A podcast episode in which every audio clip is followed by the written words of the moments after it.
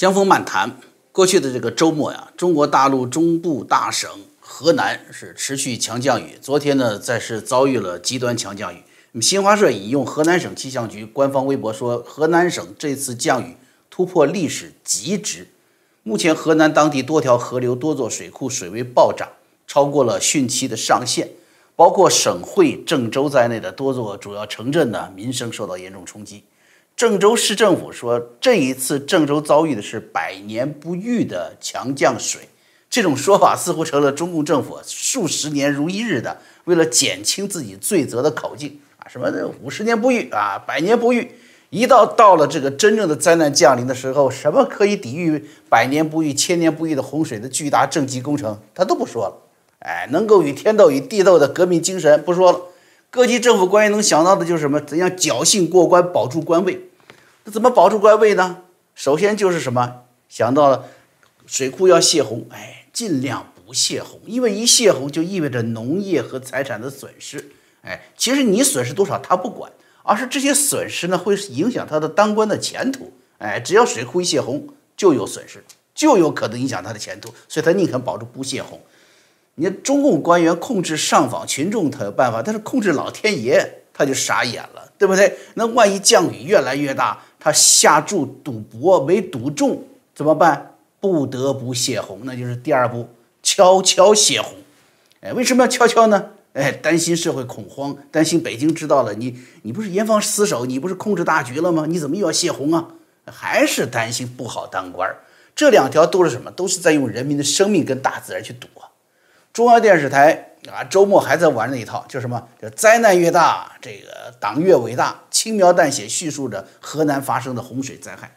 但是情况到了星期一就有了巨大的变化，郑州这个中原第一大城遭受了水淹。这里面有两大蹊跷，我跟大家一起去观察。第一蹊跷是什么？各类现场转发的这个现场报道，说明大量的公共设施啊，包括地铁遭受水淹。人们是如常的通勤进出，尤其是地铁。你进地铁那都是往阎王殿里走啊，对不对？二十号六点，然后这登封市这个一个铝合金有限公司一个厂子铝厂遭受洪水进入，发生爆炸。你们知道吗？这个这个对水淹极度敏感的生产型企业铝厂啊，它竟然没有防洪的反应措施。不可能是企业领导不懂自己的企业生产铝的工厂啊，对车间房顶那个防雨漏雨的要求都是特别严格的。为什么？因为那个铝厂电解槽里一旦进水，水会在槽内迅速膨胀，发生剧烈爆炸。它烧那个高温铝液啊，如果碰到水也会反应，形成大量的水蒸气，体积巨急剧膨胀，也会发生剧烈爆炸。这都是常识，企业它能不知道吗？为什么还要在星期一继续开工呢？唯一的解释就是根本没有接到政府的危害警告，说明城市防洪啊没有预警。新闻报道说，郑州市防汛抗旱指挥部是昨天下午五点下发的紧急通知，将防汛二级应急提升到一级。换句话说，至少在地铁发生重大的生命伤亡事件和这个登封铝厂爆炸之前，已经有了二级应急响应。为什么市民依然会正常出行，甚至在容易发生水涝的地铁、发生电力故障造成重大社会灾害的地铁还要运营呢？哎，郑州是河南省会城市啊，所以这个地方啊，官场比一般的城市复杂，还带着省委省政府呢，对不对？官场惰政、懒政，所以发了警报也没有人督促执行，甚至说压根儿就没有人认真的去散发预警。哎，最有力的。覆盖最大的应该是电视了，电视频道最大的当属央视了。央视却轻描淡写、歌功颂德、隐瞒灾害，呀，隐瞒这种灾害的严重性真相，这不这不欺骗包括企业在内的广大市民吗？是吧？这是我们看到的蹊跷的第一步。啊，有预警没执行啊，大量的灾害发生，地铁和这个铝厂爆炸。那么第二点呢，就是尽管昨天呢进入了这个怎么说叫强降雨吧，但是毕竟啊这个城市啊。城市积水和排水啊，都是一个怎么说叫渐进过程。换句话说，你会看见街道啊、小区这个水面，哎，你下雨了不断升高，排水赶不及，但是绝对不会出现像山洪倾泻的那种巨大的从高位向低位的这种激流的洪水嘛，是吧？但是昨天呢，郑州就是遭遇了这么一个恐怖的情景，很多市民是躲避不及，甚至水面出现很多的浮尸。出现这种现象的唯一解释就是什么？就是水库突然无预警泄洪，或者是发生了溃坝。而事实上，同一时间，内蒙古同一降雨带的像永安水库、新发水库呢，已经出现了溃坝决口的险情。所以我跟大家分析这个事儿啊，就是郑州这两天发生的事情。首先，这个中牧啊自己表彰自己光辉业绩是有迹可循的，我们就要找找郑州到底能不能应付这种大型的降雨。实际上，我们知道这种降雨带呀，它是每年大概七八月份都来的啊。这长期在河南在生活的朋友们都知道啊。而郑州作为河南省会城市啊，这这黄河边上嘛的城市啊。从政治上、实际地理环境下都要求是要做好城市水务工程的。那么到了夏天，城市内涝，然后呢，这个地下水又匮乏，饮用水又紧张，这个状况是并存的。二零一七年的时候，郑州市制定了一个叫做“二零一七到二零三零”的长期城市总体规划，在二零二零年就投入了五百三十亿建设，叫做海绵城市项目。什么叫海绵呢？就是能够有能力吸存雨水。然后净化变成城市用水啊，这已经是超越一般性的城市排水了，是精细化了的城市下水排水系统的处理了。这说明什么？河南省政府和郑州市政府已经有确切的能力处理每年七八月的降雨对城市的影响了。毕竟最近的一次花钱花那么多，花五百三十个亿呢，啊，就是极端降雨，也就是说。呃，一般性的或者局部的水淹，也就是这么一种情况，绝不会出现咱们看到现场报道或者爆料出来的那种巨大的洪水。其次呢，人民日报官方频道用了这么一个题目，哎，反而引起我的关注。他说，郑州长庄水库大坝险情初步得到控制。消息来源呢是郑州市委宣传部，说截至目前水库水位持续下降，哎，但是持续降水降水呢还会。增加这个大坝的压力，哎，然后政府以及军队都在现场待命。他有这么一个郑州市委来的一个消息来源，就咱们能看出什么呢？哈，你看哈，这么一个涉及到重大的水务防洪的信息，不是防汛指挥部发出来的，不是专业指挥部门发出来的，而是郑州市委宣传部提供信息，意味着什么？哎，意味着真正去干活的人没有发生。意味着大量的地方政府有可能存在的严重失职、拿人民生命冒险的可能，已经被更高一级的党组织给消化掉了。目的就是什么？我刚才说的，减轻责任要保官。但是实际上，究竟发生了什么呢？哎，报道中你还是可以看出端倪的，是吧？报道中说水位持续下降。哎，我们知道从周末以来暴雨不断呐。直到昨天还是强降雨，这是整个地区都在降雨带以内。你看这边不断的下雨，你这水库怎么会水位不断的下降呢？是不是？唯一的解释就是干嘛？你泄洪了嘛？是不是？既然泄洪了，多大的泄洪量？什么时候开始的泄洪？对下游地区造成了哪些影响？一概不说，群众一概不知。其实这就是我刚才让大家观察的现象：突如其来的进入郑州的洪峰。老百姓不知道啊，是不是？上午到中午的时候还还是没事儿的，对不对？你就是下大雨，再下着雨，是有水淹，也是有水淹，但是呢，觉得甚至坐地铁还都是安全的。为什么突然就关在里面，淹在里面了呢？突然来的洪峰，啊，好吧。如果你要不承认泄洪或者是呃局部溃坝，那么好，那我刚才说的，你前面说这这这个你的这个光辉业绩，什么海绵城市工程，那就是豆腐渣工程了。那你郑州就是一个骗钱贪污的窝点，是不是？如果你要强调郑州对于暴雨的城市排放能力很强大，那么你就必须解释突然造成铝厂爆炸、郑州地下铁无预警水淹、城市大量遭遇洪水死亡是怎么造成的？洪水从哪儿来的？啊，这个人民日报本来是一则跟央视一样试图歌功颂德、轻描淡写的文章，却明白无误地暴露了郑州遭遇的突如其来洪水的由来。那么至于是泄洪还是溃坝，目前情况来看呢，我觉得泄洪可能性大一些，因为一旦溃坝，它是一个连锁反应啊，是洪水将持续较长时间不会退去，而不会造成郑州地铁突然大量进水，然后它又退去了一部分，是吧？然后呢，人们还可以进入一个抢救的环节，找到一些没有水的地方。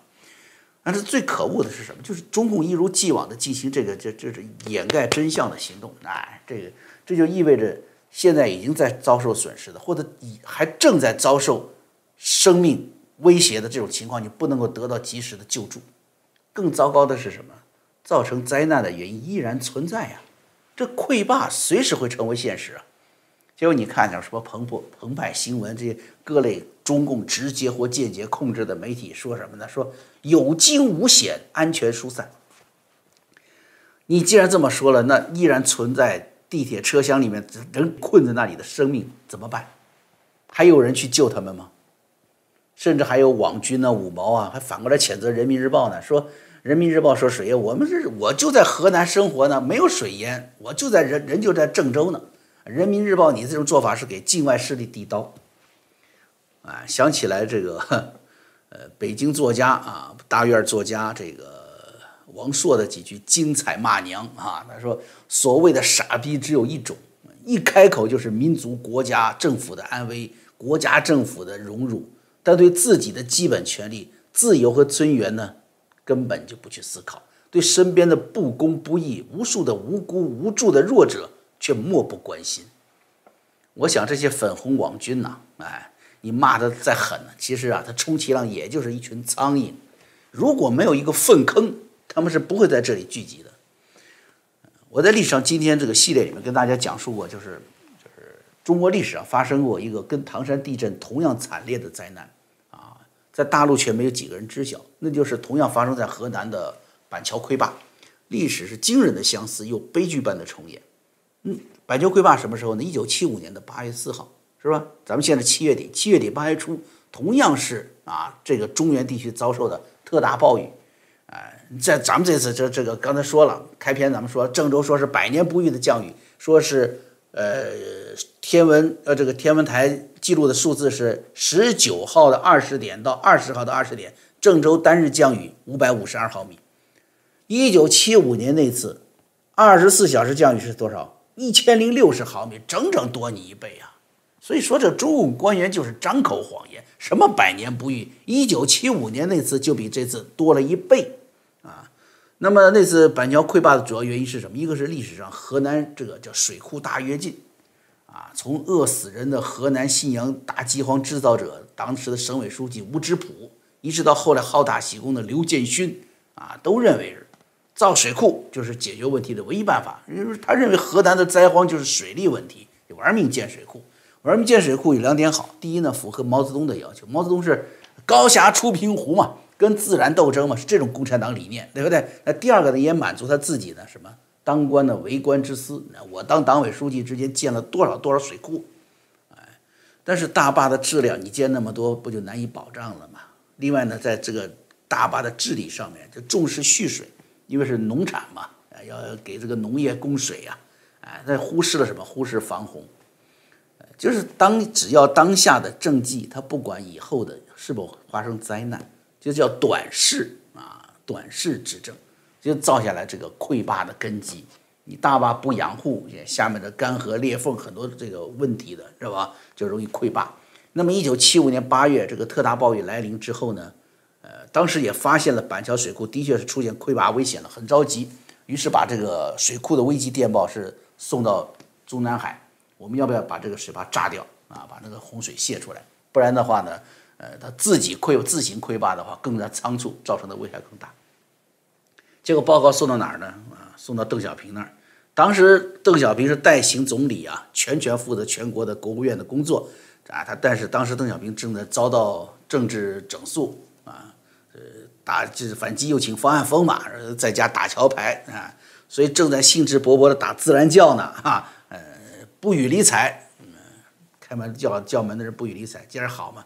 真正的这些的是什么？自然灾难拍门了，哎，你还自然叫呢？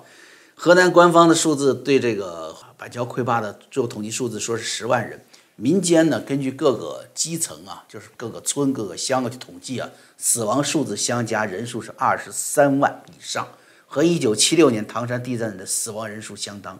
但是唐山地震妇孺皆知，这场灾难在绝大多数中国人的记忆中却没有留下任何痕迹。为什么呢？因为没有反思，没有惩罚，呃，你这个是大坝的问题嘛？那水利部长钱正英一句话说：“我要负主要责任。”哎，所有的良知谴责和法律惩处都淡化了。我负主要责任，负什么责任了？没有了，该干什么干什么，继续拿着部长的待遇啊。因为还有一个什么，就是因为谎言，就像一场把大饥荒、大饥荒包装成什么三年自然灾害一样，这是完全人为的溃坝灾难，宣传为洪灾。啊，这这水是老天爷下的，对不对？你不能怪我们中国共产党啊！这个，一九八一年八月，当时有一名新华社记者在中共的一本杂志内参很有名啊，在这里面呢说，六年前的河南七五八灾区，七五年八月份嘛，七五八灾区的人民生活依然非常艰难，要求啊中央直接给予财政支持。邓小平批示，一派胡言，此记者不可重用。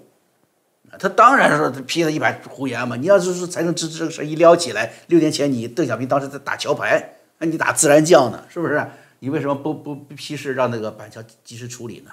所以后来就没有任何人敢公开这个板桥溃坝的惨剧了。